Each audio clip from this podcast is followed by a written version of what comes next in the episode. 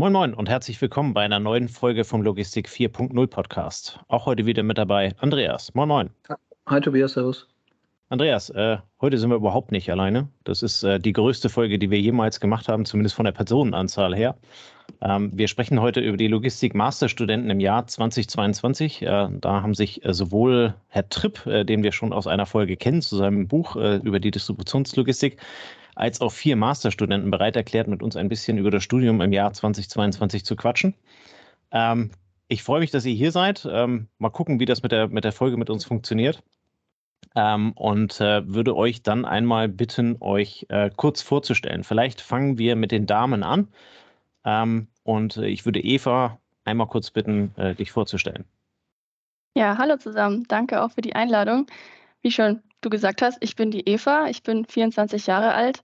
Ich komme eigentlich aus der Gegend von Ingolstadt, aber ich studiere eben auch schon seit 2017 an der TH in Nürnberg und mit, bin mittlerweile im zweiten Mastersemester vom, vom Studiengang BWL mit Schwerpunkt Supply Chain Management. Super, Julia. Äh, Eva, sorry. Jetzt darf Julia dann. Hallo zusammen auch von mir. Also ich kann mich der Eva anschließen. Ich studiere auch schon seit 2017 an der TH, komme aber auch aus dem Raum Nürnberg und ähm, bin jetzt 23 Jahre alt und bin jetzt ebenfalls im zweiten Mastersemester im Studiengang Supply Chain Management. Dann haben wir den ersten Herrn hier. Pierre, vielleicht magst du dich einmal kurz vorstellen?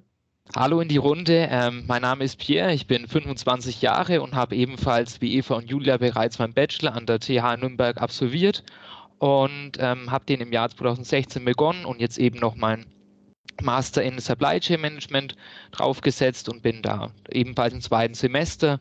Ursprünglich komme ich aus ähm, ebenfalls aus Mittelfranken, genauer gesagt aus Dingelsbühl im Landkreis Ansbach. Cool. Und der letzte Student in der Runde, äh, Felix. Guten Abend.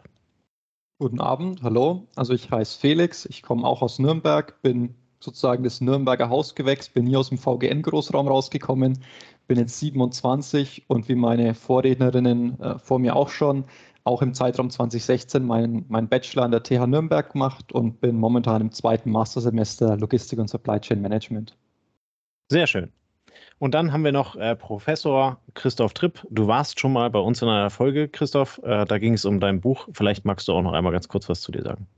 Ja, hallo zusammen. Äh, ich bin der Christoph, bin 47 Jahre alt, verheiratet, zwei Kinder im, im besten Alter mit 13 und 16.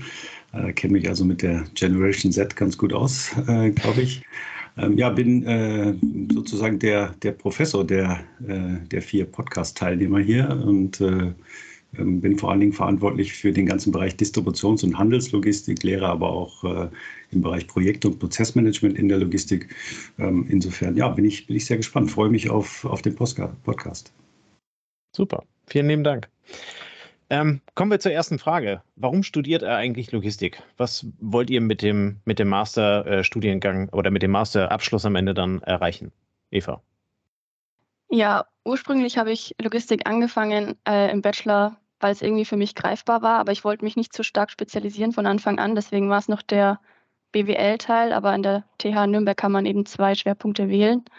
Das war da der Grund so, warum ich da hingekommen bin. Und Master wollte ich einfach schon immer dranhängen. Also die Qualifikation am Ende zu haben, das war irgendwie schon immer mein Ziel.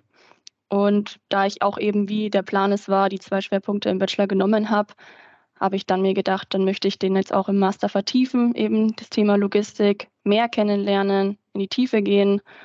Ähm, ja, das war so der Grund, warum ich hier gelandet bin.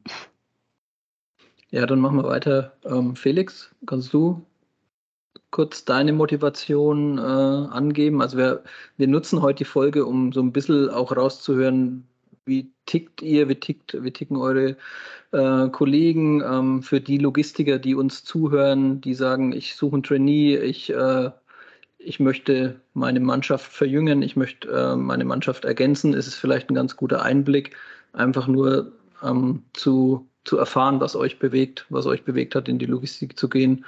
Und äh, ja, da würden jetzt Felix mit dir weitermachen. Sehr gerne. Ähm, ich habe auch mich mit meinem Bachelor direkt darauf eingestellt, dass ich auch einen Master oben mit draufsetzen möchte.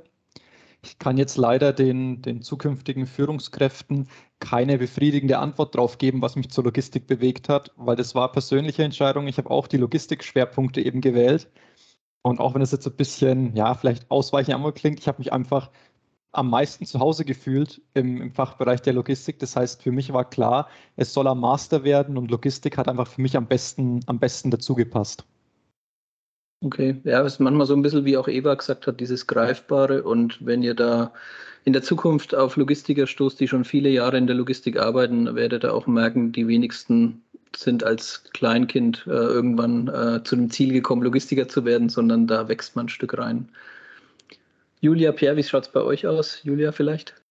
Ja, also bei mir war es auch so, dass ähm, ich im Bachelor die zwei Schwerpunkte der Logistik gewählt habe und mir das da einfach gefallen hat und ich gemerkt habe, es hört irgendwann auf und ich habe aber immer noch Fragen, wie es weitergeht mit der Logistik. Dementsprechend habe ich mir gedacht, im Master, vor allem im speziellen Logistik-Master, kann ich die Themen vielleicht ein bisschen vertiefen und kann noch ein bisschen mehr erfahren, wo es im Bachelor einfach aufgehört hat, weil die Zeit einfach auch nicht da war, das ausführlich zu machen und konnte somit dann auch im Master oder habe jetzt auch schon in dem ersten Semester im Master gemerkt, einige Fragen sind beantwortet worden, wurden, manche natürlich noch nicht, aber ja, ich wollte einfach die Bereiche der Logistik vertiefen.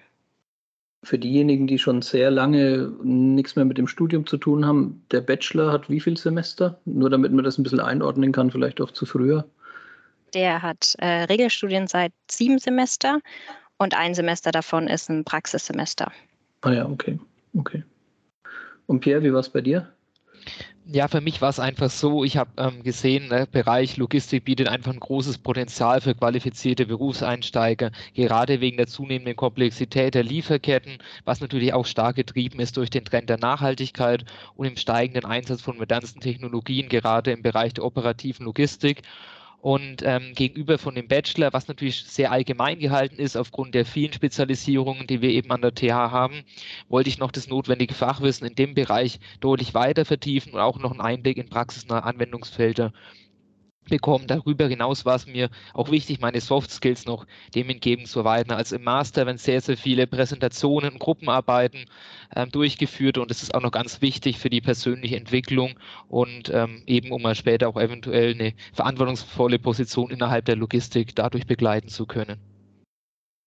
Der, der relativ direkte Anschluss äh, der, der, des Masterstudien äh, oder des Masters an den Bachelor, Christopher, oder Christoph, ist, ähm, ist momentan üblich oder muss man da unterscheiden dann zu dem berufsbegleitenden Master? Da, da hatte mhm. ich zum Beispiel eine Ausbildung, die kam halt erst nach zehn Jahren oder so, ne? Mhm. Also, also grundsätzlich ist ja nach der, nach der Bologna-Reform, wo ja sozusagen das Diplom abgeschafft worden ist, eben sozusagen mit Bachelor und Master äh, sind ja, ist ja quasi ein zweistufiges System äh, eingeführt worden.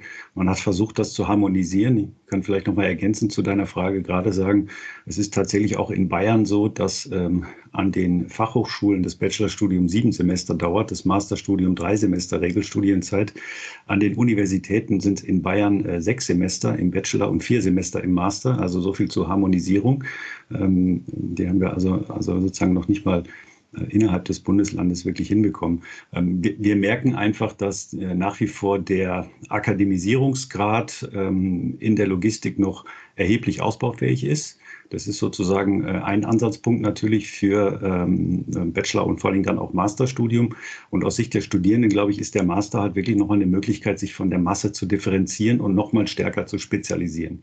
Und das versuchen wir halt inhaltlich so zu machen, ich denke, wie viele andere Hochschulen auch, dass der Fokus im Bachelor sehr stark fachlich geprägt ist, ähm, Input, ja. Äh, und äh, im Master natürlich das Fachliche nicht zu kurz kommt, aber der Fokus, wie Pierre gerade auch sagte, noch mal stärker auf äh, methodischen Dingen liegt und Soft Skills natürlich liegt. Ähm, da sind die Gruppengrößen einfach deutlich kleiner. Das heißt, man kann ähm, Simulationsspiele, Gruppenarbeiten äh, machen, im PC-Labor intensive Arbeiten, beispielsweise mit SAP, was die Kollegen auch bei uns machen. Ähm, also ähm, das ist deutlich stärker nochmal auf Methodik ausgelegt. Und, ähm, und ich sage mal, das ist auch, glaube ich, das wesentliche Ziel, dass man am Ende so ein Set hat, so einen Handwerkskasten hat, mit dem nachher eben konzeptionell, analytisch anspruchsvolle Aufgaben lösen kann. Das, das sollte eigentlich meines Erachtens am Ende so als, als, als Takeaway aus dem Studium mitgenommen werden. Das heißt sechs Semester Theorie, ein Semester Praxiserfahrung, ähm, dann drei Semester nochmal Methodenkompetenz und Erfahrung sammeln. Ähm, in Vorstellungsgesprächen kommt oft die Frage nach der praktischen Erfahrung, ähm, weil die Erfahrung selbst und die Meinung dazu ein Logistiker halt ganz stark beeinflussen, auch in seiner Wahl des Teams und so weiter. Ne? Wie, was konntet ihr da bisher machen, tun? Wo konntet ihr reingucken? Welche Erfahrungen habt ihr gemacht? Eva, wollen wir mit dir wieder anfangen?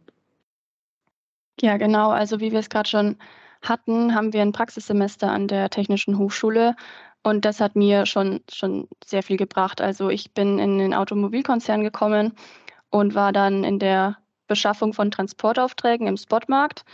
Ich habe sogar auch noch verlängert, weil es dann irgendwie doch viel Spaß gemacht hat. Also ich habe das so lange genutzt, wie ich konnte, dass ich da eben arbeiten kann, Berufserfahrung sammeln kann.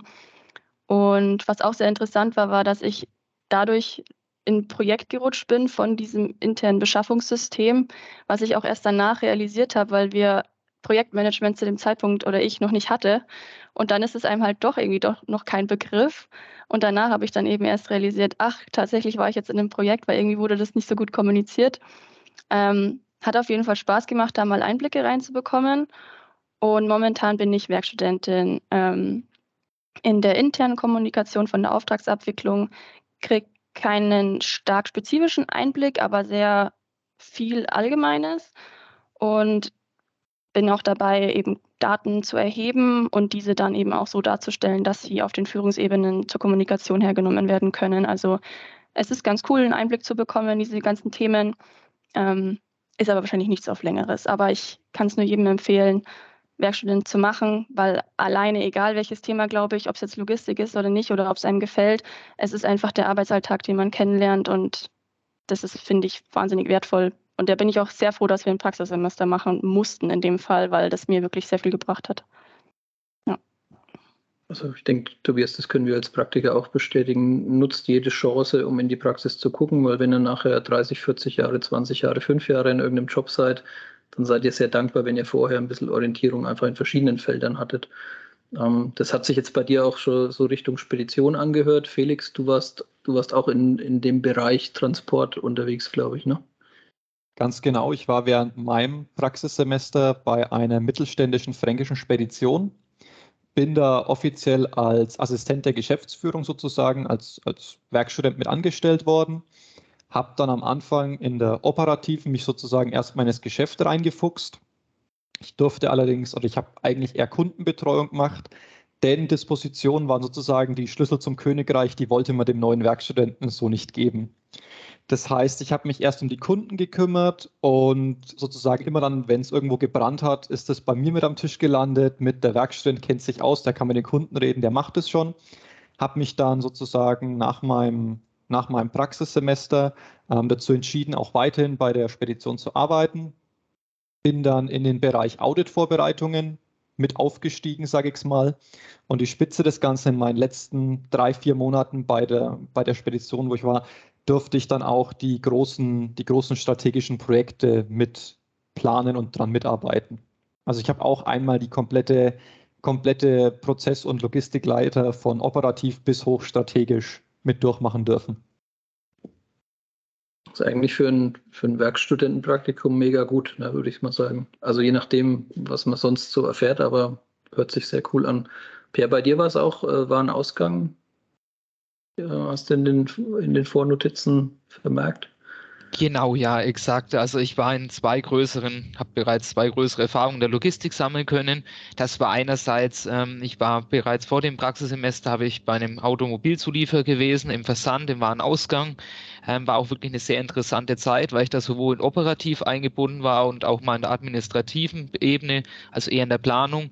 Ähm, die Besonderheit dort war, ähm, typisch Automotive, also sehr, sehr getaktete ähm, Warenausgänge, also bis zu Just-in-Time eben, hoch, ähm, hochautomatisierte Technik, modernste Technik, vollautomatisiertes Hochregallagersystem. Ähm, da hat man wirklich beispielsweise Einblick in ganz neue Technik gesehen, die man zuvor wirklich noch nicht kannte, dass es sowas gibt. Beispielsweise wurde während meiner Zeit, wenn ich dort war, ein Prototyp installiert. Das war weltweit die erste Verpackungsmaschine, die sowohl ähm, Kantenschutz anbringen konnte, bändern und folieren. Also es ist wirklich ähm, modernste Technik gewesen. Das war eine sehr interessante Zeit und während meinem Praxissemester, was ich auch wirklich als sehr wichtige Komponente hier an der Hochschule achte, dass man wirklich einen vertieften Einblick nochmal in sein Fachgebiet bekommen. Das ist ja auch bei, bei, den vielen Studenten, das wo sie dann ihren Master draufsetzen. Das war in einem Industriekonzern in der Beschaffungsplanung. Also da ging es eben um eher um die Distribution letztendlich zu den jeweiligen Endkunden. Genau. Aktuell bin ich jetzt dem der Logistik ich aktuell gerade etwas fremd, sage ich mal. Ich bin jetzt äh, aktuell nicht mehr so in der Logistik eingebunden, sondern ähm, begleite gerade eine hochschulseitige Ausgründung eher im Bereich Fintech. Auch spannend. Julia, ähm, wo hast du deine praktischen Erfahrungen gesammelt oder welche konntest du machen? Also meine richtige Logistikerfahrung ist jetzt hauptsächlich mein jetziger Werkstudentenjob. Der ist im strategischen Einkauf für Rohstoffe, ähm, auch in einem relativ großen Konzern hier in der Gegend. Und ja, ich kriege da wirklich eigentlich alle Themen mit, also sowie positive als auch momentan ein bisschen schwierige Themen in der Beschaffung durch die ganzen Krisen innerhalb von Europa und werde aber auch wirklich gut mit einbezogen und kann mich auch nicht beschweren, ähm, was ich für Einblicke bekomme, also sowohl mit Lieferantengespräche und auch teilweise Dienstreisen, wo man dann doch mal mehr mitbekommt und dann auch mal selber was mit einbringen darf.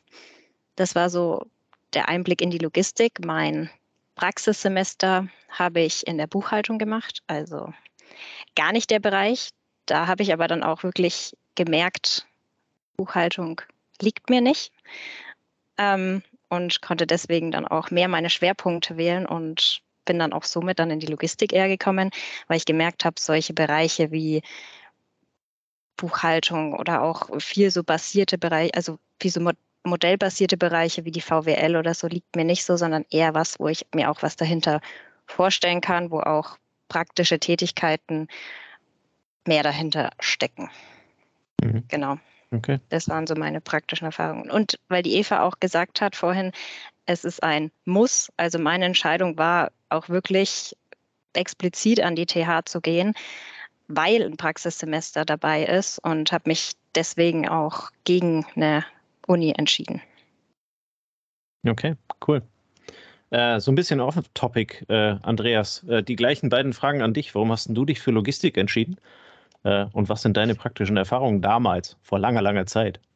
Also ich fasse es, ich fasse es kurz. Bei mir, ähm, bei mir, ich komme ja aus dem Handel und aus dem Verkauf eigentlich. Und die Logistik war dann einfach eine mögliche weitere ähm, ja, Lebensabschnitt ähm, Geschichte und habe mich dann dafür entschieden und habe es dann nach zwei, drei Wochen fand ich es total cool. Also wenn du ja gewohnt bist, dass, dass Kunden dich anschnauzen und du trotzdem ähm, sehr nett sein musst und bist dann Logistiker und darfst so sein, wie du bist, ähm, dann, dann war das ganz cool. Und Logistik war letztendlich dann ähm, ein bisschen, wie es auch hier aus der Runde kam. Ähm, es ist greifbar, es ist vielfältig. Äh, du, jeden Stein, den du rumdrehst, findest du wieder was, wo du was optimieren kannst. Also zumindest in vielen Firmen ist es so. Und äh, so kam es zu mir. Und bei dir? Ja, ich äh, habe auch den sehr praktischen Weg von der dualen Ausbildung äh, genossen und ich weiß noch, ich war beim Bewerbungsgespräch und dann stand auf den, später als ich in der Personalabteilung war, stand dann also auf meinen Bewerbungsunterlagen auf jeden Fall nicht Verkauf. Ähm, und so ging es dann für mich in die Logistik hinein. Ähm, was äh, heute bin ich sehr dankbar für die Entscheidung, äh, die, mein, die mein Chef damals getroffen hat ähm, in, in, dem, in dem Bewerbungsgespräch. Und äh, so, so ging es halt eben eher so ein bisschen zufällig. Ähm, ich bin einer von denen, die immer gerne einen Master hinten dran machen wollten. Ähm, allerdings gab es zu dem, zu, zu, dem Zeitpunkt damals nicht wirklich einen echten Logistikmaster. Ähm, und ja, so tingle ich heute noch mit 41 Jahren durch die Welt und bin trotzdem ohne Master ganz glücklich. Ähm, und äh, trotzdem in der Logistik äh, sehr wohlbehalten zu Hause. Ähm, ich, ja, hätte noch, hätte noch, eine Frage, Christoph. Ja, ähm, ähm, wenn, wenn die Fachhochschule, das haben wir jetzt ja gehört, ne, die Fachhochschule ist mit ähm, ein Grund, warum man die wählt, ist halt der Bezug zur Praxis. Ähm, jetzt, jetzt hieß es hier manchmal verpflichtend, manchmal freiwillig. Wie ist da so die Erfahrung über, über eine größere Anzahl von Studenten hinweg? Mhm. Ähm, ist ein Semester üblich oder ist mehr möglich oder habt ihr Leute, die ähnlich wie duale Studenten ganzzeitig dann bei einer Firma noch mitbeschäftigt mhm. sind? Also eigentlich das, das komplette Spektrum. Ne? Wir haben genauso duale Studierende bei uns, ähm, die in unterschiedlichen Konstellationen entweder vorher schon eine Lehre gemacht haben äh, oder sozusagen ähm, ein, ein Kombinationsstudium eben machen mit, mit Job. Äh, der überwiegende Teil, das muss man sagen, ähm, ist aber sozusagen eher der in Anführungsstrichen normale Studierende. Ähm, das heißt, der, der Vollzeitstudierende, wenn man so will, ähm, dieses, dieses Pflichtpraktikum ist natürlich in erster Linie mal so gedacht, dass man, dass man für sich auch Orientierung gewinnt. Ja? also, dass man einfach ein bisschen auch merkt, was, was liegt mir, was liegt mir nicht und, und ich sag mal, Versuch macht klug. Ne? So nach dem Motto ist es schon so, man muss einfach viele Dinge auch ausprobieren, um zu merken, was einem liegt. Das haben wir ja gerade auch gehört. Im weiteren Verlauf des Studiums ist dann schon so, ich sag mal, wenn es so in das vierte, fünfte, sechste Semester reingeht, merkt man, dass einfach insgesamt die Anzahl der Studierenden, die eine, eine sag ich mal, fachbezogene Werkstudententätigkeit ähm, durchführen, natürlich steigt im Master. Ich glaube, wenn wir fragen würden, würde ich vermuten, dass bestimmt 80 Prozent der Studierenden ähm, eine Werkstudententätigkeit ausüben. Und das, das hat natürlich schon auch für, für beide Seiten Riesenvorteile. Für die Studierenden ist es natürlich einmal, äh, sagen wir wirklich auf einem, auf einem hohen Niveau äh, arbeiten zu können und sich eben professionell beweisen zu können, viel zu lernen und nebenher muss man ja auch sagen, ist es auch ein finanzielles Thema. Ich sag mal, wir liegen im Stundenlohn nach dem, was ich so an, was ich so höre, irgendwo zwischen 15 und 20 Euro die Stunde. Das ist so das, was, was auch gezahlt wird. Also eher, eher in Richtung 18, 19 Euro als in Richtung 15 Euro. Also das, das lohnt sich natürlich finanziell auch. Aus Sicht der Arbeitgeber ist natürlich das Thema, dass ich ähm, sag mal, frühzeitigen Zugriff auf gute Leute habe. Hm, das ist heute tatsächlich ähm, ein immer wichtigeres Thema, muss man ganz klar sagen. Und natürlich auch, sag mal, frisches Blut, was reinkommt, ja, mit äh, vielleicht an der einen oder anderen Stelle einfach mal äh, einer anderen Idee und ein anderer Blickwinkel, der mit reinkommt, ja, der vielleicht so im üblichen Trott dann nicht so gegeben ist. Ne? Aber es ist natürlich immer eine Frage des Mentorings, ja. Und, und wie viel, wie viel Raum und Platz gebe ich dann demjenigen oder derjenigen? Ne? Und ich glaube, darauf muss man als Studierender eigentlich fast am meisten schauen am Anfang dass man, dass man da jemanden an der Seite hat, ähm, der einen nicht blockiert, sondern der einen fördert.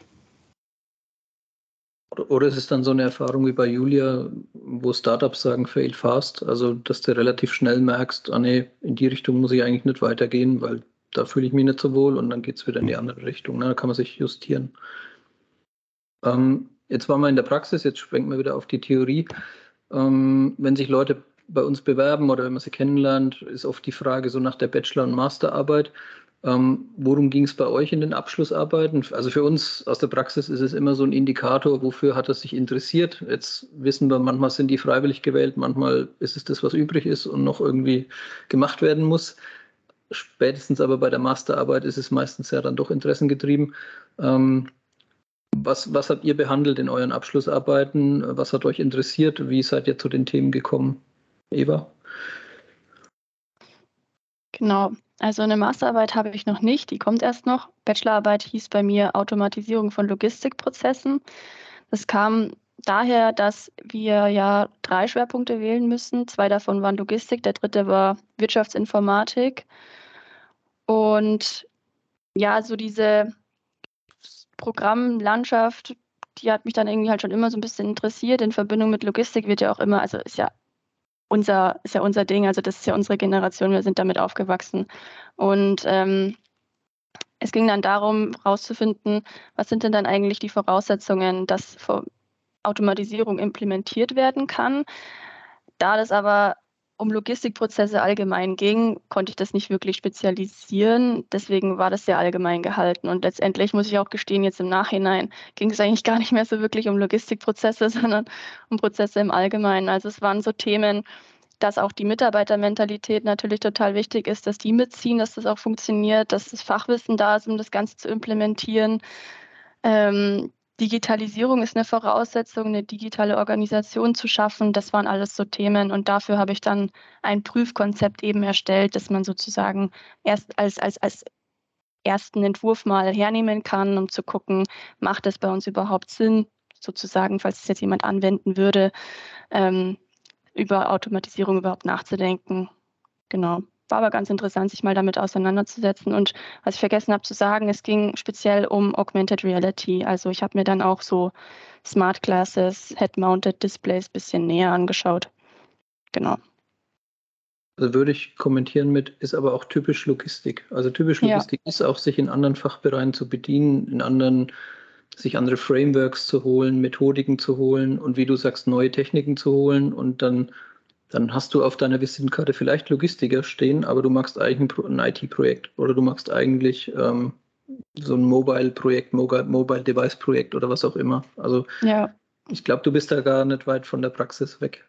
Ähm, wie, ja, man wie ist auch ja, so. Man ist auch über so Sachen gestolpert wie dann auch Scrum oder so Process Mining. Also man stößt echt auf vieles. Ist schon interessant, ja. Ja. Der Logistiker versucht ja aus allem, was ihm zur Verfügung steht, immer eine funktionierende Prozesskette zu machen, eine Modelleisenbahn, die dann läuft und verlässlichen Output liefert. Und ähm, von daher so rein logistische Logistiker, die nur Logistik können, die sind dann bei uns Praktikern oft auch ein bisschen, also werden dann beschmunzelt, ja, so weil wenn du, wenn du die Person nicht betrachtest, die Technik nicht betrachtest, du musst ja das Gesamtsystem ähm, errichten. Ja. Wie ging es den anderen? Ähm, also meine Bachelorarbeit ging über das Thema der Fahrerlücke in Deutschland. Und das habe ich quantitativ und empirisch betrachtet. Und ich fand das Thema eigentlich interessant, weil ich mir gedacht habe, wenn keiner was dran ändert, beziehungsweise wenn sie immer größer wird, dann betrifft es ja alle, unabhängig davon, ob es jetzt die Logistiker nur betrifft, sondern wirklich die ganze Bevölkerung. Jeder spürt die Auswirkungen irgendwo. Und ich habe auch, als ich angefangen habe mit dem Bachelor, hatten wir eine Einführungsveranstaltung. Da hat, glaube ich, sogar der Herr Tripp gesagt, dass ähm, wenn wir jetzt in den Beruf einsteigen wollen, können wir bestimmt als Lkw-Fahrer anfangen. Und wenn nicht, dann sollen wir einfach hier bleiben und weiter studieren. Und das ist mir irgendwie so im Kopf geblieben, dass ich mir gedacht habe, schon 2017 war das ein Riesenproblem. Das hat sich bis 21, wo ich meine Bachelorarbeit geschrieben habe, immer nicht, immer noch nicht verbessert, beziehungsweise sogar eher verschlechtert. Und dann wollte ich einfach mal wissen, von welchen Zahlen wir da sprechen. Also wie groß ist die Lücke, vor allem auch in Deutschland. Und dementsprechend habe ich sie dann quantitativ probiert, so ein bisschen zu bestimmen und habe dann auch eben noch mit den empirischen Forschungen an Schulen, also an Mittelschulen und Realschulen gefragt, warum denn kein Interesse besteht, den Beruf zu machen. Genau. Okay, hast du noch eine Zahl im Kopf? Also T-Online hat irgendwann vor einigen Wochen mal 100.000 rausgehauen. Kannst du also, das bewerten? Ich hatte 60.000 raus, aber okay. da waren natürlich auch viele Schätzungen mit dabei und ja, es musste ja, am Ende dann irgendwo auf eine Zahl kommen. Ja. Aber das aber es zeigt ja die Richtung, die Richtung ist die gleiche, ne? wenn es so völlig unabhängig voneinander das erhoben wird. Genau. Okay, spannend, ja. Pierre? Ich habe mich in meiner Bachelorarbeit mit dem Thema Einkauf Aufbau von Einkauf und Logistik für ein internationales Start-up befasst. Also es war eine praxisnahe Bachelorarbeit. Die Masterarbeit steht noch dementsprechend aus und es ist durch einen privaten Kontakt entstanden zu einem Freund von mir. Die haben gerade ein Start-up entwickelt. Ähm, es ging da um eine Wasserentsalzungsanlage. Also sie haben sehr, sehr viele Komponente gebraucht, um diese Anlage zu konstruieren. Aber ihnen haben natürlich sämtliche Erfahrungswerte gefehlt. Sie hatten auch noch nicht den Draht zu dementsprechenden Zulieferern. Ähm, sie haben natürlich auch nur, konnten natürlich nur sehr kleine Mengen realisieren. Und die Herausforderung war das, ohne diese Erfahrungswerte das dementsprechend trotzdem äh, robust aufzubauen. Und ähm, inwieweit man etablierte Prozesse darauf anwenden kann. Also es gibt ähm, natürlich dementsprechende logistische Prozesse oder an der Hochschule wird natürlich immer viel auf den Bereich der Industrie abgehandelt. Also wo eher natürlich große Mengen sind, wo schon sehr etabliert am Markt sind diese Unternehmen. Und das war eigentlich die Herausforderung, da einen soliden Prozess aufzubauen und, eine Struktur, um auch künftig das nachhaltig realisieren zu können. Sehr cool. Also ich glaube, es gibt viele Firmen, die wären dankbar, wenn jemand Einkauf und Logistik gezielt aufeinander aufgebaut hätte, weil in der Praxis hat sich meistens so entwickelt, dass es zwei Seiten einer Front sind und genau, ja. dass da auch sehr unterschiedliche ähm, Meinungen auf beiden Seiten äh, existieren. Ja, das war da eben das Spannende, dass, dass da natürlich mit, noch mit sehr wenig Personal auch gearbeitet wird und da eben auch noch diese Abteilungsstruktur noch nicht vorhanden ist. Da das ja. natürlich noch sehr auf eine Person fällt und da dementsprechend große Schnittmengen zu realisieren sind. Ja. Felix, wie war es bei dir? Äh, meine Masterarbeit steht noch aus, ist aber bereits fest in Planung. Meine Bachelorarbeit habe ich zusammen mit dem Unternehmen geschrieben, bei dem ich auch mein, mein Praxissemester gemacht habe. Das Thema war, dass eine, eine derzeitige Lagerhalle, die für einen Kunden betrieben wird, ähm, neu gestaltet werden muss. Das Besondere ist, in der Lagerhalle werden nicht nur Produkte gelagert, sondern auch veredelt. Und über die, über die Zeit haben sich eben eingefahrene und historisch gewachsene Strukturen ergeben, die einfach nicht mehr, nicht mehr wettbewerbsfähig sind. Die Aufgabe der Bachelorarbeit war es also, ähm, einfach mal von jemandem, dem man zwar trauen kann, weil er Teil des Unternehmens ist, aber eben nicht einer Abteilung zugehörig ist, alle Daten zusammenzutragen, die wir zu dem momentan, zu der momentanen Halle haben. Also quasi eine, eine Ist-Aufnahme zu erstellen, die gleichzeitig vom Unternehmen kommt und trotzdem neutral ist großer, großer Vorteil, den ich dabei hatte, warum es auch mehr oder minder mir zugewiesen worden ist. Ich habe in meiner Zeit, als ich die, die Audits mit vorbereitet habe im Unternehmen, meine Tour einmal durch alle Abteilungen gemacht und habe mir da mehr oder minder berühmt berüchtigt den Namen gemacht, dass ich sehr gern den, den Finger in die Wunde lege und auch hin und wieder entweder blöde oder fast schon böse Fragen stelle und habe aber glücklicherweise den Leuten immer sag ich mal, glaubhaft, glaubhaft versichern können, dass es mir immer um die Lösung geht und nie darum, Leute irgendwie reinzureiten. Das heißt, ähm, also es ist auch diese, dieser Neuausbau der, der Lagerhalle war auch das strategische Projekt, an dem ich bis zu meinem Ende in, im Unternehmen mitarbeiten durfte. Okay, cool. Auch eigentlich, also aus meiner Erfahrung typisch, weiß nicht, Tobias, wie, wie du das siehst, aber ähm, macht man bei Logistikern natürlich gern, dass man Leute mit einem frischen Blick, ohne Scheuklappen, ohne Stallgeruch, ohne Zuordnung innerhalb des der politischen Hierarchien ähm, einfach eine Sache frei bewerten lässt. Und ist eine super Möglichkeit, um sein eigenes Ding auch zu machen. Ne? Ähm, wo du nicht nur ein kleines Zahnrädchen bist, sondern halt ein eigenes Ergebnis rausarbeitest. Ähm, jetzt haben wir bei den, Christoph, jetzt haben wir bei den Arbeiten schon gesehen, die Spannbreite ist mega. Ähm, schon jetzt bei den vier äh, Leuten, die wir jetzt hier, zu, wir jetzt, wie wir jetzt hier zusammengekommen sind. Ähm, ist es überall so praxisbezogen bei euch in der FH oder? Also ich kann jetzt erstmal nur für, für, den, äh, für die Logistiker sprechen äh, und selbst da ist es schon sehr unterschiedlich, aber ähm, wir forcieren natürlich schon äh, praxisbezogene Abschlussarbeiten. Das ist schon unseres Erachtens sehr wichtig, im Master noch wichtiger als im Bachelor.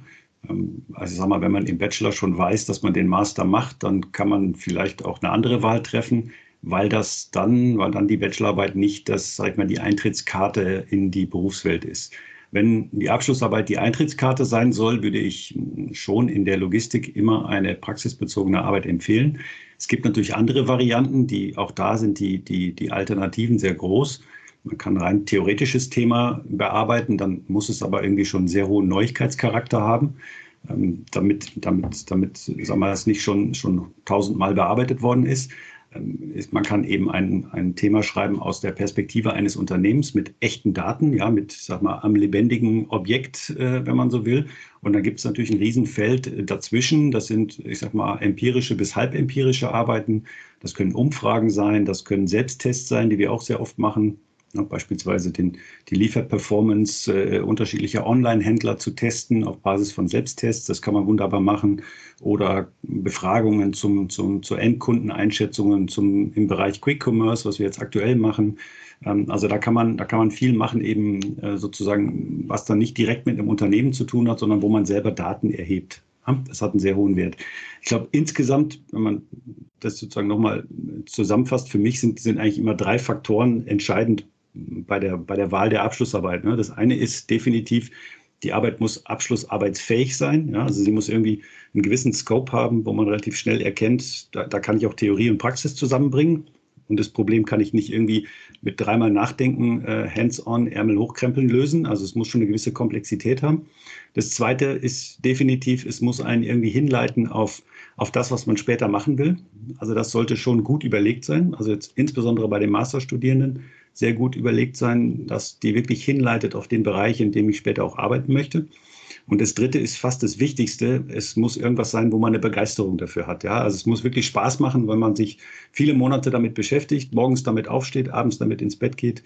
Und das äh, ist echt ein Leidensweg, wenn man das mit einem Thema macht, ähm, was einem überhaupt nicht liegt und wo man eigentlich sich innerlich dagegen sträubt. Also das muss sehr gut überlegt sein letzter Satz. Ähm, deswegen sage ich ja den Studierenden auch schon, Master drei Semester, ihr müsst euch eigentlich schon gegen Ende des ersten Semesters im Master ähm, damit auseinandersetzen und anfangen, euch Gedanken darüber zu machen, wie dann die Masterarbeit im dritten oder vielleicht dann auch vierten Semester ausschaut, ne? damit man wirklich darauf hinarbeiten kann. Denn viele Dinge ergeben sich nicht immer so ganz von alleine. Ja, ich hätte auch aus der Erfahrung gesagt, wenn die Frage nach der Formulierung dieser The Masterthesis oder so direkt am Anfang kommt, dann geht man relativ offen und mit, also mit offenen Augen und wacht auch durch die Themen durch und durch den Stoff durch. Und dann findet man ja das eine oder andere, wo man sagt, hey, das interessiert mich jetzt echt und geht dem danach. Ja, so so soll es also, ja auch sein. Ja. Also ich sag mal, wenn ich das noch hinzufügen darf, Quellen gibt es natürlich eine ganze Menge. Ne? Das sind natürlich in erster Linie Vorlesungen, das sind natürlich äh, News und Nachrichten, das ist das eigene Netzwerk, das sind ähm, große Veranstaltungen wie der BVL-Kongress, Handelslogistik-Kongress, wo man sieht, was wird da eigentlich gerade aktuell diskutiert. Also da kriegt man viele Inspirationen. Ähm, oder es ist wirklich ein gesetztes Thema aus dem Unternehmen. Das kann natürlich äh, schon auch sein. Wichtig ist immer, dass wir natürlich am Anfang dieses Prozesses schon sehr frühzeitig versuchen, das mit zu begleiten, weil eben diese erste Phase der Ausgestaltung, Themenfindung, Strukturierung, ähm, das fällt erfahrungsgemäß den meisten sehr schwer und ich sage mal, das ist dann äh, unser Job eben an der Hochschule als, als äh, Begleiter, ähm, eben das bestmöglichst irgendwie auch, auch zu leiten und, und hinzubekommen, dass, dass die Studierenden dann irgendwann auf die, auf die Schiene gesetzt werden und dann losfahren können und Gas geben können. Ja, sehr cool. Ähm, wir sind jetzt sehr diszipliniert hier durch die Fragen durch. Äh, wir machen jetzt so einen kleinen mentalen Break, haben wir gesagt, äh, zwischendrin. Ein bisschen so ein Fun-Block. Ähm, was macht ihr denn außer Logistikstudium noch? Ähm, das jetzt für die Hörer ein bisschen, um zu sehen, mit was beschäftigen sich die Leute sonst noch? Was sind da für Typen ähm, im Podcast? Ähm, gebt noch mal ein paar Schlagworte von euch, was euch im Hobby noch beschäftigt, was euch interessiert, ähm, wo es euch noch hintreibt, außer jetzt die Nase in Logistikbücher und in Praktika zu stecken. Wer will anfangen? Pierre mal?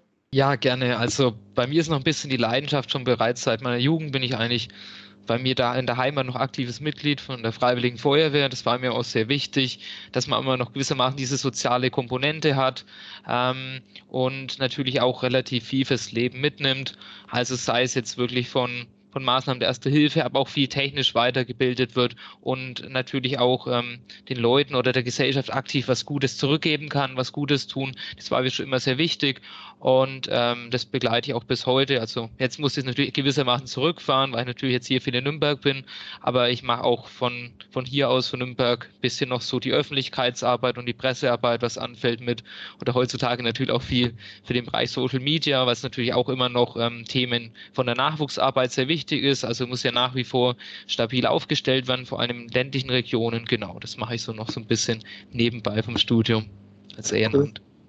Cool. Man kann ja auch die Methodik, die man zum Beispiel in der Prozessoptimierung lernt, dann in der Leistungsprüfung noch anwenden, um da die Zeit zu verbessern. genau, richtig. Wie schaut es bei den anderen aus, Eva? Ja, mega cool, Pierre. Bei mir ist es nicht ganz so vorzeigefähig. Es sind mehr so, sag ich mal, Standard-Hobbys oder Interessen. Also äh, ich liebe Musik. Ich höre fast den ganzen Tag Musik. Muss abends gucken, dass ich mich diszipliniere, sie auszumachen, damit ich schlafen gehen kann. Es sind weniger die Serien, sondern oft eher die Musik. Äh, ich spiele auch wahnsinnig gern Klavier, nur leider habe ich es hier nicht in Nürnberg. Deswegen fahre ich wahrscheinlich meistens nach Hause, aber natürlich auch, um meine Eltern zu sehen. ähm, ansonsten spiele ich Badminton gerade endlich wieder im Hochschulsport. Das habe ich vor Corona schon gemacht. Jetzt geht es wieder. Das schafft einen sehr guten Ausgleich. Und ja, das sind so meine, meine Interessen, meine Hobbys. Genau. Cool. Also ich war auch schon in der Logistik, wo, wo immer Musik lief, wo sich die Belegschaft dann tageweise auf Radiosender geeinigt hat. Und wenn du äh, in der Saison bist und du hast, kommst an die zehn Stunden ran und so, dann, dann ist es ein Motivationsthema, ne? was du vorhin so erwähnt hast, was du auch bei dir in der Arbeit hattest. Ähm, also kann man auch nur sagen, ähm, behalt diese Vielfalt bei und wenn du irgendwann in deinem Leben in der Logistik mal ein Team führen musst, dann kann das durchaus mal eine Hilfe sein. Sehr gut. Julia, wie schaut es bei dir aus? Was magst du so noch?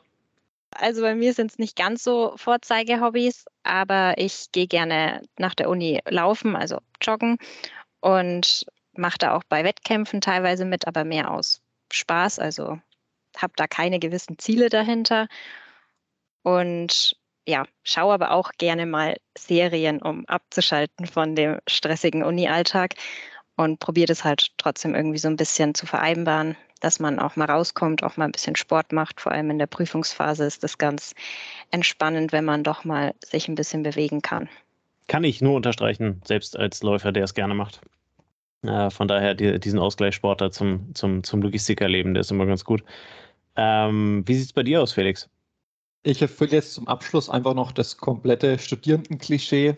Also ich, ich in meiner Freizeit ähm, verbringe zurzeit jetzt nach Corona wieder gerne Zeit mit meinen Freunden, wo wir entweder Escape Rooms tatsächlich lösen. Das war während Corona ein bisschen schwierig, weil ich glaube, über eine Stunde in einem Raum eingeschlossen waren und direkt Lüftung mit sechs anderen Leuten war, wäre gefährlich gewesen während einer Pandemie. Oder auch, wenn es auch sehr stereotyp klingt, ich, ich bin so ein Klassenstudierende, der auch gern Zeit mit Videospielen oder Gaming verbringt. Auch mit meinen Freunden da auch entweder kooperativ oder kompetitiv. Also ich kann die, die jüngeren Zuhörer da jetzt äh, oder Zuhörenden da jetzt durchaus beruhigen. Es ist vollkommen okay, auch im Masterstudium noch die, die typischen Studierenden-Klischees mitzuerfüllen. Absolut. Also ich meine, dazu sind Klischees da. Ich glaube, das macht jeder von uns. Vielleicht spricht nicht jeder darüber.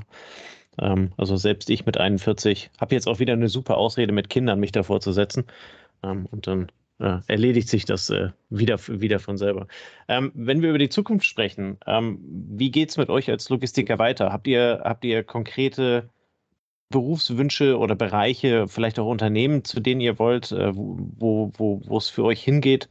Ähm, hab, habt ihr da irgendwas? Eva, vielleicht magst du einfach ein bisschen erzählen? Ja, bei mir ist es gerade leider so, dass ich es noch nicht so genau weiß. Das ist auch der Knackpunkt, was so die Masterarbeit angeht. Ähm, da muss ich gestehen, da bin ich in so einer kleinen Selbstkrise. Wo will ich eigentlich hin? Was will, will ich genau machen? Aber ich glaube, das ist auch relativ normal und okay. Das wird sich auch wieder legen. Es, ich glaube, ich möchte einfach noch mehr kennenlernen und vielleicht ist es am Anfang nicht das Richtige und dann kann ich es auch immer noch ändern und in andere Bereiche reinschauen, ob es jetzt wieder ein Konzern ist, wo ich erstmal einsteige, ob es Mittelständler ist, das, das kann ich gerade noch nicht so genau sagen. Da bin ich gerade selber so ein bisschen, was will ich eigentlich? Aber wird sich alles irgendwie ergeben. Und ich denke, das Interessante ist aber auch immer eben dann rauszufinden, vor allem auch, was mag ich nicht, das, was wir auch vorhin schon als Thema hatten ne, im Praxissemester. Das ist, glaube ich, das, was man am meisten feststellt. Ah, nee, das lieber doch nicht und das lieber doch nicht. Und auch vielleicht nicht nur Themen, sondern auch Verhaltensweisen und der, mit, der Umgang miteinander mit, mit Kollegen und so weiter. Was gefällt mir, was lieber nicht und worauf setze ich dann darauf eben in Zukunft auf. Und genau, da bin ich gespannt. Ich glaube, das ist ganz wichtig an der Stelle halt eben dann auch zu sagen. Ne? Es gibt immer diese Hinzu-Ziele. Die Frage war jetzt sehr danach ähm, äh, formuliert, äh, wohin möchte ich? Also was ist das Ziel? Ähm, aber es gibt, hat Julia von, äh, wunderschön erzählt, es gibt ja auch diese Weg von Ziele. Ne? Also ja. wenn ich äh, Julia richtig verstanden habe, die Frage an dich weitergegeben, aber bei dir war es ja vor allen Dingen dann so ein Weg von Buchhaltung-Ziel. Ähm, wo zieht es dich hin? Äh, gibt es da, gibt's da gewisse Tendenzen? Ja, also ich würde gerne im Einkauf bleiben. Ich habe jetzt auch meinen Werkstudentenjob im Einkauf und habe gemerkt, da gefällt es mir eigentlich ganz gut, weil es immer ein bisschen abwechslungsreiche Themen sind und man irgendwie nicht weiß, was am nächsten Tag auf einem wartet. Und da würde ich auch gerne eigentlich im Umkreis erstmal bleiben, also im Umkreis Nürnberg und würde auch bei einem größeren Konzern bleiben, weil man einfach ein bisschen mehr Möglichkeiten hat, da auch eine Optimierung reinbringen kann mit Bündelungen.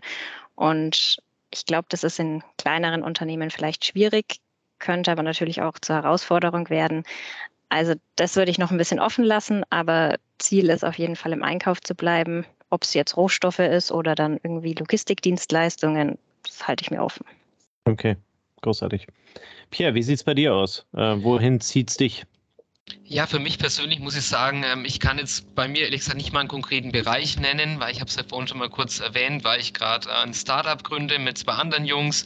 Ähm, dadurch ist es natürlich ein bisschen schwierig, jetzt konkrete Aussagen zur Logistik zu betreffen, aber man kann auf jeden Fall sagen, dass für mich so die Entwicklung der eigenen Persönlichkeit im Vordergrund steht, gerade was, was Bereich äh, Soft Skills angeht, beispielsweise ähm, Kompetenz im Bereich Präsentationstechnik und natürlich auch die digitalen Kompetenzen, die in dem Bereich sehr wichtig sind. Und da sieht man auch wieder, dass es da auch, auch zwischen zwei ganz unterschiedlichen Bereichen sehr, sehr viele Schnittmengen gibt. Und ich denke, wenn man sich da auch gut positioniert und wenn man jetzt auch mal da, ich, wir wissen jetzt noch nicht genau, wie, äh, wie groß das soll, wo das hinführt, aber wichtig ist auch da, wenn man mal so was Unternehmerisches vorantreibt, ähm, ist es schon, ist das ja auch ähm, auf jeden Fall eine Kompetenz, die sehr, sehr gern gesehen ist, weil es ist ja auch vor allem im Bereich Mittelstand ist es ja immer wichtiger, auch dass das Personal ein bisschen so eine selbstentwickelnde Kompetenz hat und wirklich persönliche Inputs mit reinbringt. Dadurch ist es für mich eher so eine, erstmal so eine persönliche Ausrichtung, die für mich im Vordergrund steht. Und jetzt muss man jetzt mal mit der Zeit sehen, wie sich das entwickeln wird. Okay, cool, klingt gut. Felix, äh, bei dir stehen auch Kompetenzen in den Not, äh, Notizen drin. Ähm, wo zieht es dich hin? Was, was stellst du dir vor in der Zukunft? Also ich war bisher ja Mittelstand und Spedition. Ich würde gern weiter in, Logistik, äh, in der Logistik bleiben, gerne auch wieder Projekt- und Prozessmanagement im, sage ich mal, taktischen oder strategischen Zeitraum. Und ich würde gerne eben auf die andere Seite wechseln, das heißt herstellendes Gewerbe, Industrie oder auch gerne den Handel. Ich bin da ganz frei. Ich bin auch geografisch sozusagen nicht an, an Nürnberg oder die Region später gebunden. Wenn es notwendig ist, kann ich auch jederzeit sozusagen ähm, weiter wegziehen. Für mich ist es vor allem wichtig, später auch weiter die, die persönlichen Kompetenzen natürlich ganz klar im, im Bereich Logistik auszubauen, aber auch bei den Soft Skills, wenn es darum geht, die, die menschliche Komponente bei Projekten mit, mit voranzutreiben, weil man merkt doch sehr schnell, dass es an manchen, sage ich mal, Kompetenzbereichen noch hapert, wenn man einfach in der Zusammenarbeit bei Audits oder auch Projekten an der menschlichen Komponente zwischen Abteilungen oder Bereichen einfach knallhart scheitert. Das ist, denke ich, die schnellste und sicherste Methode, um rauszufinden, wo die eigenen Schwächen noch liegen. Hinfallen, aufstehen, weitermachen. Genau, perfekt. Ganz genau. Christoph, ähm, du hast äh, durch den Studiengang, durch den Kontakt äh, mit den äh, Studenten ja vielfach so, ein, äh, ja, so eine Metaballon-Sicht äh, darauf. Ähm, äh, deiner Meinung nach, wohin gehen die Trends? Also welche Berufswahl wird gerne ähm, genommen?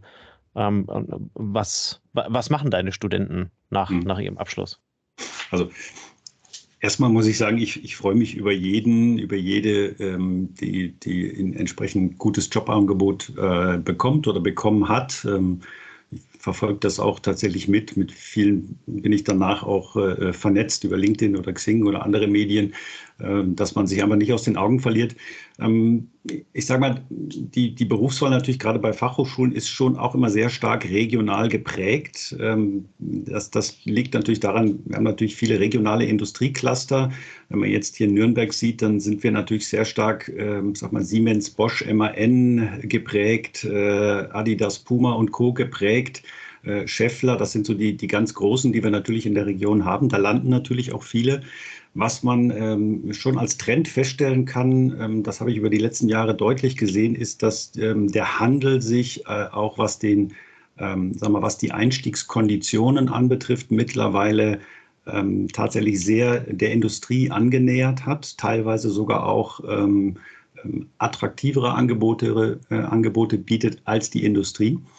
Insofern ähm, haben wir auch aktuell wieder Leute, die, die ja, bei den Großen einsteigen, bei, bei Amazon beispielsweise, bei Otto beispielsweise, ähm, immer mehr. Ja? Ähm, und, und das kann man schon als Trend sehen. Früher haben wir doch eine sehr starke Fokussierung auf die Industrie gehabt, insbesondere auf die Automotive-Industrie die hat tatsächlich bei den BWLern äh, einige Jahre lang die Tür ziemlich, ähm, äh, ziemlich schmal gehalten, den Türspalt zum Reinkommen, um es mal so zu, auszudrücken. Also es war nicht ganz einfach.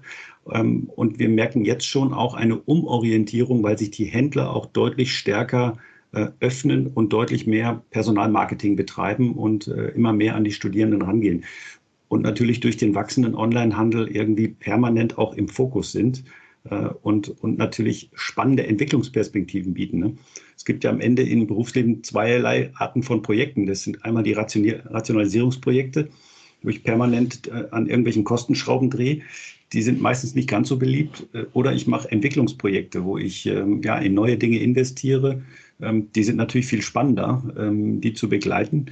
Insofern, glaube ich, merkt man da so einen leichten Shift eben auch in Richtung, in Richtung Handel. Ne? Das ist, betrifft sicherlich nicht jeden Einzelnen, ähm, aber das ist schon so als Linie ist es schon erkennbar. Aus dem Handel würde ich sagen, unsere Attraktive waren schon immer, ähm, äh, unsere Angebote waren schon immer attraktiver. Nur vom Geld her kann es sein, dass ein bisschen niedriger ausfällt, weil woanders ist das Schmerzensgeld vielleicht höher. Ja gut, aber stimmt schon. Ne? Also auch die, der Handel, die Logistik, äh, der Handel kommt ja ganz stark so aus dem Feld, dass er sich Eigengewächse äh, hochzieht und die über gewisse Kanäle dann in die Randbereiche kommen, also aus dem Verkauf ja ganz häufig dann Richtung, Richtung Logistik und Co. Und das hat sich auch da geändert, weil es ähnlich wie das, was Eva vorhin beschrieben hat, zur ähm, Bachelorarbeit halt mittlerweile Kompetenzen gibt, die du auf diesem Weg nicht bekommst. Und die musst du dir dann anderweitig ähm, an Bord holen.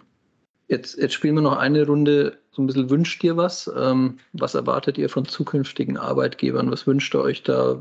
Was ist für euch Selbstverständnis?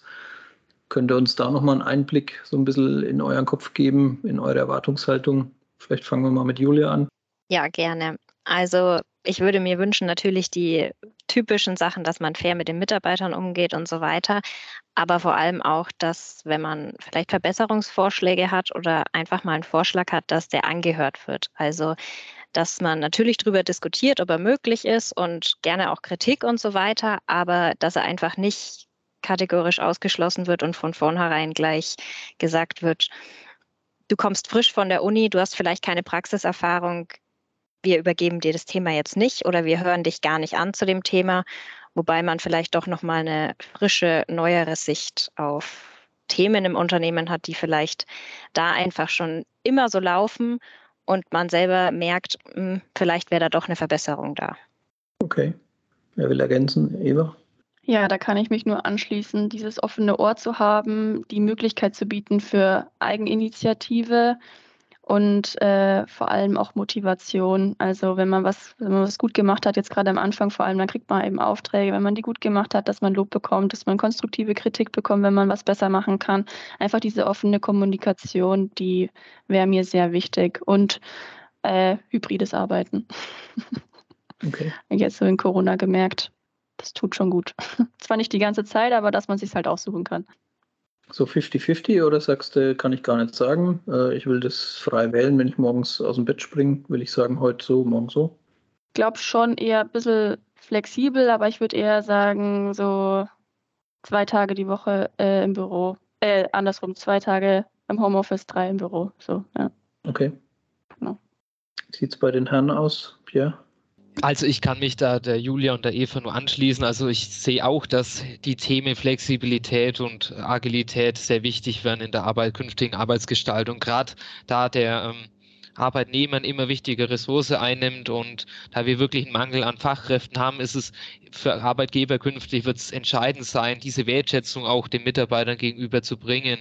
Und das wird sich vor allem auch in der Vereinbarkeit äh, von Beruf und Familie niederschlagen, gerade äh, was die Eva gesagt hat, dass man auch mal wirklich flexibel von zu Hause arbeiten kann und ähm, dass man natürlich auch hinsichtlich Digitalisierung da weitreichend ausgestattet wird, also dass das auch technisch problemlos funktioniert, natürlich was jetzt gerade im Hinblick auf Corona immer noch eine Herausforderung war, natürlich auch bei uns an der Hochschule selber und dass sich die Mitarbeiter wirklich aktiv in die ent entscheidende Entwicklung des Unternehmens auch einbringen können und dass sie sich somit auch wirklich mit ihrem, äh, mit ihrem Unternehmen identifizieren können. Cool, Felix. Ich, ich, muss mich da genauso anschließen. Also ganz vorneweg natürlich der offene und auch sinnvolle Umgang mit neuen Ideen. Also wie auch schon gesagt wurde, dass Ideen eben tatsächlich mal durchgesprochen und auch durchgedacht werden und nicht sofort einfach verworfen werden, nur abhängig von dem, wer die Idee eingebracht hat. Und auf der anderen Seite auch vor dem Hintergrund, dass ich im nächsten Semester wieder eine, eine Werkstelle suche, ganz klar ein zukunftsorientierter und auch zentrierter Umgang auf Mitarbeiter. Vor allem qualifizierte Mitarbeiter sind eine der wichtigsten Ressourcen für Unternehmen in Zukunft.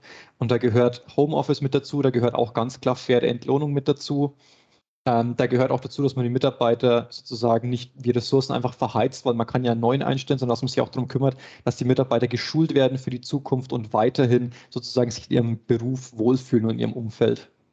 Okay, ich bin ja dankbar, dass du zumindest einmal Lohn erwähnt hast, weil ich so ein bisschen drüber nachgedacht habe, was, weiß nicht, Tobias, wie es dir geht. Äh, wie bist du damals gestartet? Mir ist da eingefallen, Lohn, Führung, möglichst so und so viele Mitarbeiter. Und das ist jetzt äh, von euch, äh, das, was ihr sozusagen postuliert, ist, ist eigentlich eine ganz, ein bisschen eine andere Richtung. Christoph, kannst, Christoph nickt, ja. Kannst du das bestätigen? Ja, definitiv. Ähm, man, da muss man vielleicht auch mal mit, mit einem Vorurteil äh, ähm, aufräumen. Ja, also ich, ich höre sehr häufig dann das Vorurteil, die, die, die Jüngeren, die jetzt einsteigen, das erste, äh, ähm, was ihnen wichtig ist und wonach sie fragen, ist die Work-Life-Balance. Ja, also so, so nach dem Motto gibt es irgendwie die Möglichkeit, gut zu verdienen, aber möglichst wenig dafür zu tun. Ähm, äh, das nehme ich überhaupt gar nicht wahr. Also das muss ich tatsächlich, äh, muss ich tatsächlich auch so sagen. Also diejenigen, die wirklich gut sind ähm, und, und die, ähm, die vorankommen wollen und auch Erfolg haben werden, ähm, für die spielt das zwar eine Rolle, aber, aber nicht so ausgelegt und interpretiert, wie das eben manchmal wird. Ja? Ähm, das meine ich. Also man, man kann das ja so und so interpretieren. Ähm, ich glaube, was, was sehr wichtig ist, ist, gerade haben wir schon die Schlagworte äh, Agilität und Flexibilität gehört.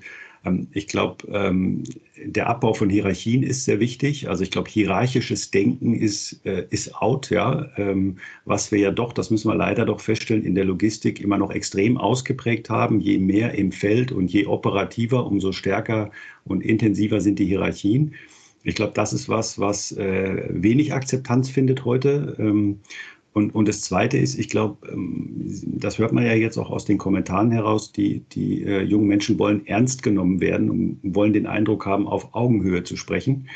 Äh, und sie wollen mitgestalten und angehört werden. Und ich glaube, das, äh, man, das haben wir ja in ganz vielen unterschiedlichen Bewegungen ähm, auch in NGO-Bewegungen und, und, das muss man halt einfach ernst nehmen. Und das ist tatsächlich, sag ich mal, eine, eine, gerade für den Bereich Logistik und SCM ist es wirklich ein, also wirklich ein Kulturwandel, ja, der, äh, der da so langsam eingeleitet werden muss. Ähm, und den wir nur erfolgreich gestalten äh, können mit den jungen Leuten, wenn wir auch bereit sind, das zu verändern. Also da gehört eben auch eine, eine echt eine, eine, andere Trial-and-Error-Kultur dazu, ja, auch mal Dinge auszuprobieren und im Zweifelsfall auch mal Fehler zuzugestehen und, ähm, und, und Fehler nicht zu bestrafen, ja, sondern eher Mut zu belohnen. Ähm, also das hat sich wirklich verändert, glaube ich. Und das wird sich in den nächsten Jahren auch deutlich verändern. Und diejenigen, die das machen und das wissen, die werden auch erfolgreich sein, die werden junge Leute auch bekommen äh, und auch behalten können. Diejenigen, die es nicht machen, die ähm, eben leider eben dann auch nicht. Ja, ähm, also würde ich noch ergänzen, da ist ein Wert auf die Unternehmenskultur also da ist ein Blick auf die Unternehmenskultur einfach wertvoll, ne? Mal zu gucken, wie matcht es oder wo passt es nicht. Und da findet man Logistik und auch Handel, ja, teilweise, aber auch Industrie. Also da, da würde ich auch gar nicht branchenspezifisch sagen, ist so oder so, sondern das ist wirklich Unternehmenskultur. Und ähm, was bist du gewohnt, wie ist es geprägt? Äh, Kopf runter und weitermachen oder ähm, offene Kultur, kann ich drüber reden, kann ich alles ansprechen, wird, wird, dann, wird dann mehr oder weniger zum Arbeitsthema für die jeweiligen Organisationen. Ja, ja cool. Dankeschön für den Einblick. Ähm, jetzt wollen wir noch so ein bisschen euren Blick, vielleicht kurz gefasst, äh, jeder ein, zwei Stichpunkte. Ähm, wie sieht die zukünftige Logistik aus? Was wird sie prägen? Was, was sind, werden die Hauptthemen sein? Jetzt seid ihr so frisch im Studium, seid relativ nah am Zeitgeschehen dran, was, womit sich die Forschung beschäftigt, habt jetzt Einblicke bekommen. Ähm, was wird eure Aufgabe sein? Ich formuliere es mal so, wenn ihr Jobs in der Logistik annehmt. Womit glaubt ihr, beschäftigt ihr euch am meisten? Gerne, dann fange ich mal an. Also für mich würden definitiv die Herausforderung sein, die neuartigen Technologien, die in der gesamten Logistik zum Einsatz kommen. Dazu zählt natürlich auch, dass das Anforderungsprofil eines jeden einzelnen Bewerbers dementsprechend steigen wird. Als potenzielle Gamechanger könnte ich hier in dem Bereich beispielsweise mal die Blockchain-Technologie aufgreifen, aufgrund ihrer Eignung äh, alle Beteiligten über die gesamte Supply Chain eben zu integrieren und auch aufgrund ihrer hohen Sicher Sicherheitstechnik, die sie aufweist. Die, äh, die Supply Chains werden immer komplexer und dadurch ist es natürlich entscheidend, dass, dass auch wirklich solche Technologien intensiv genutzt werden. Aber dadurch braucht es natürlich auch sehr geschultes Personal, was sich mit dementsprechenden Technologien auch bestens auskennt. Als zweite Technologie würde ich gerne noch die Robotik nennen. Ähm, vor allem hinsichtlich ähm, Zeiten von Fachkräftemangel ist es natürlich wichtig, dass man die Arbeitskräfte von physisch belastenden Tätigkeiten möglichst entlast, entlastet oder auch Tätigkeiten, die sehr monoton sind oder immer wieder ausgeführt werden. Und gerade in diese Bereiche greift ja die Robotik, kann ja die Robotik sehr, sehr gut eingreifen, wenn Transportvorgänge übernommen werden, die immer wieder durchgeführt werden. Und das ist für mich ein wirklicher Gamechanger auch und es wird die Logistik die nächsten Jahre mit Sicherheit noch nachhaltig prägen. Jo, denke Tobias und ich können das auch unterstreichen. Julia, was sagst du? Also ich ähm, muss dem Pierre da auch zustimmen, aber ich sehe vor allem auch in der Beschaffung, dass da die Logistik vielleicht noch flexibler werden muss, als sie vielleicht sogar schon ist, wenn man jetzt zum Beispiel davon ausgeht, dass diese ganzen Krisen wie Corona oder auch jetzt der Krieg ähm, viel auf die Lieferketten sich auch auswirken und man schnell seine Beschaffungsstrategie ändern muss. Und da kann vielleicht die Globalisierung auch einen Teil dazu beibringen äh, oder beitragen.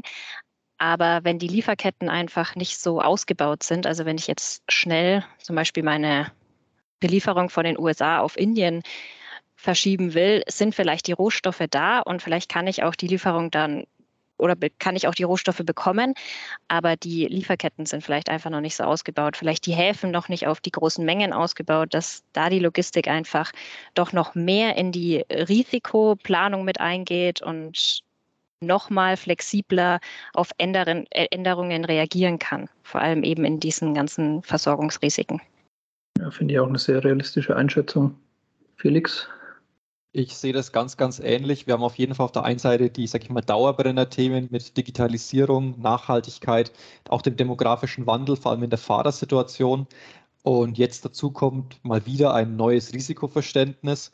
Ich sehe aber auch als große Herausforderung für die Zukunft, dass Kunden sich nicht mehr vorschreiben lassen, wie sie konsumieren und kaufen. Also Kunden neigen zum, ich fachtechnisch ist das Omnichannel-Einkauf oder in Deutschland eben kanallegal.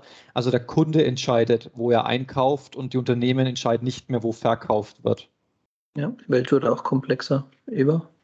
Ja, ich kann das eigentlich auch nur nochmal bestätigen und mit den Schlagworten zusammenfassen, wie wir sie auch komplett im Studium eigentlich die ganze Zeit hören in den Vorlesungen, äh, Richtung Digitalisierung, Automatisierung, äh, gerade wie es die Julia sagt im Einkauf, ähm, Resilienz, äh, all, all diese Themen, die werden da in welcher Form auch immer große Auswirkungen haben, sei es wie in meiner Bachelorarbeit, dass man Smart Classes einsetzt in der Intralogistik, wie es der Felix letztens in einem Referat hatte mit hoch vollautomatisierten Lägern, Kommissionieranlagen und so weiter. Das, das wird sich immer weiter so entwickeln. Ja.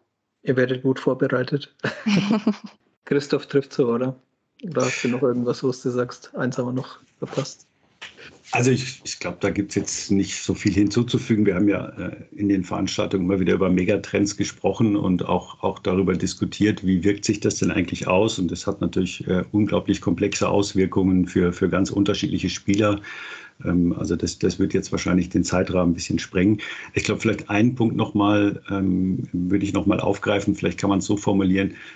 Ähm, ich glaube, Service ist das neue Produkt. Ja, so ähm, ähm glaube ich, daran werden wir uns, daran werden wir uns immer mehr gewöhnen müssen, dass ähm, das Thema Service, Logistik und Lieferservice einen immer höheren Stellenwert einnimmt. Ja? Also aufgrund der, der Risiken, aufgrund ähm, gewisser Knappheiten an Ressourcen, die da sind.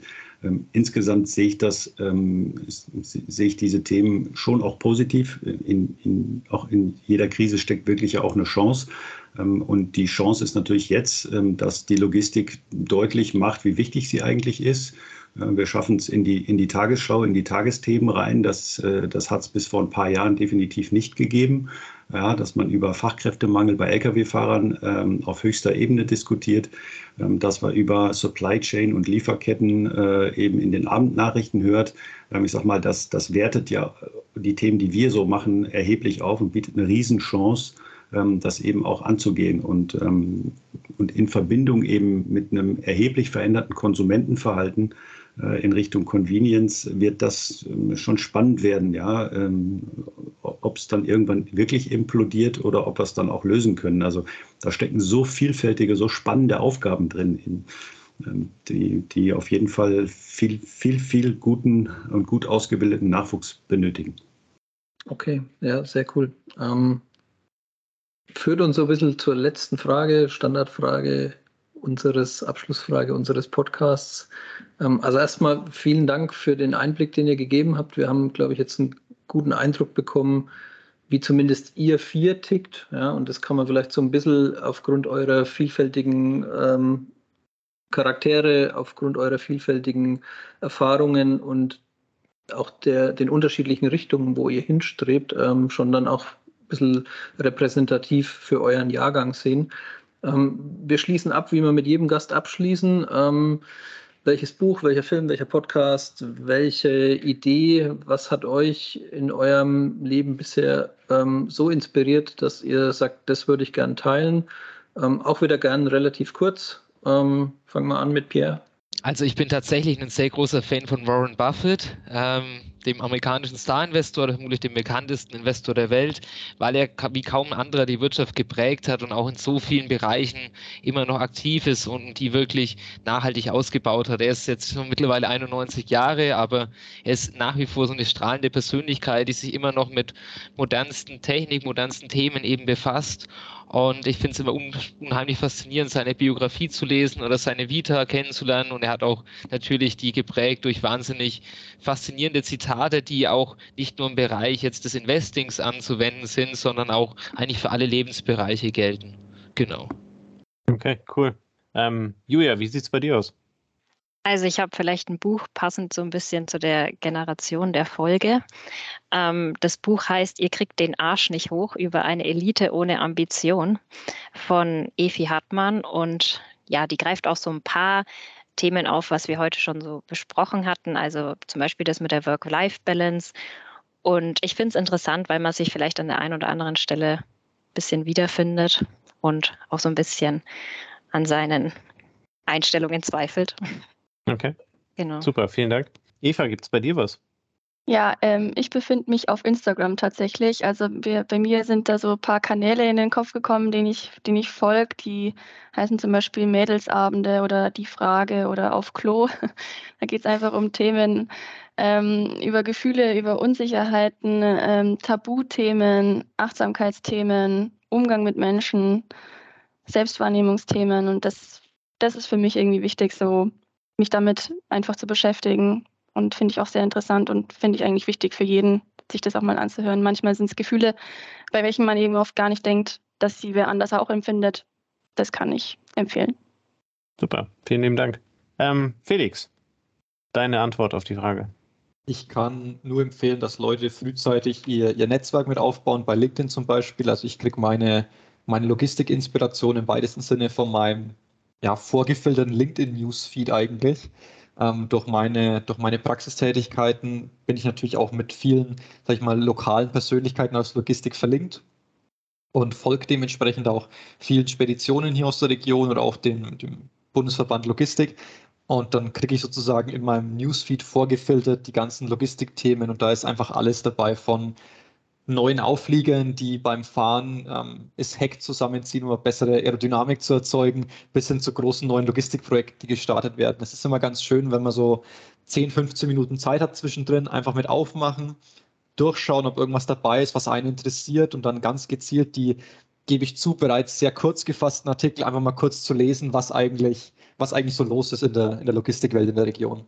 Vielen lieben Dank.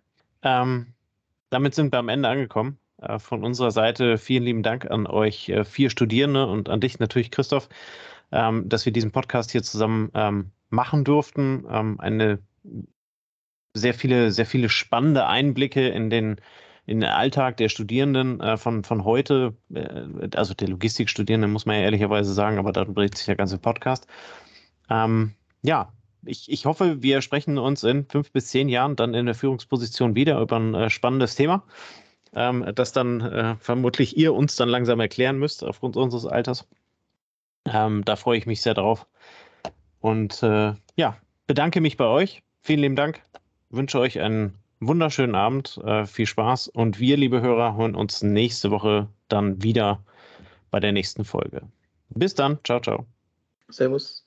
Das war eine neue Folge des Logistik 4.0 Podcasts. Wir möchten dir helfen, neue Themen im Bereich der Logistik zu entdecken zukünftige Entwicklungen und Trends kennenzulernen und dich mit anderen Logistikern zu vernetzen. Um regelmäßig zu neuen Folgen informiert zu werden, werde Mitglied in unserer Gruppe Logistik 4.0 auf LinkedIn oder folge den Logistik 4.0 Profilen auf Twitter, Facebook oder Instagram. Unsere Folgen werden mit Hilfe unserer Patreons produziert. Besonderer Dank gilt dabei unserem Patreon 4.0 der Firma Bord. Weitere Informationen, wie auch du unseren Podcast unterstützen kannst, findest du auf unserer Homepage logistik4.0.de. Hast du einen interessanten Themenvorschlag oder möchtest du dich als Interviewgast bewerben, kontaktiere uns per Mail an logistik4.0 at gmail.com. Bei persönlichen Kontaktanfragen an uns schreib uns gerne dein Anliegen dazu, damit wir wissen, wie wir diese Anfrage einordnen können und dich unter dem täglichen Spam schnell herausfischen können. Vielen Dank und weiterhin viel Spaß mit unserem Logistik 4.0 Podcast.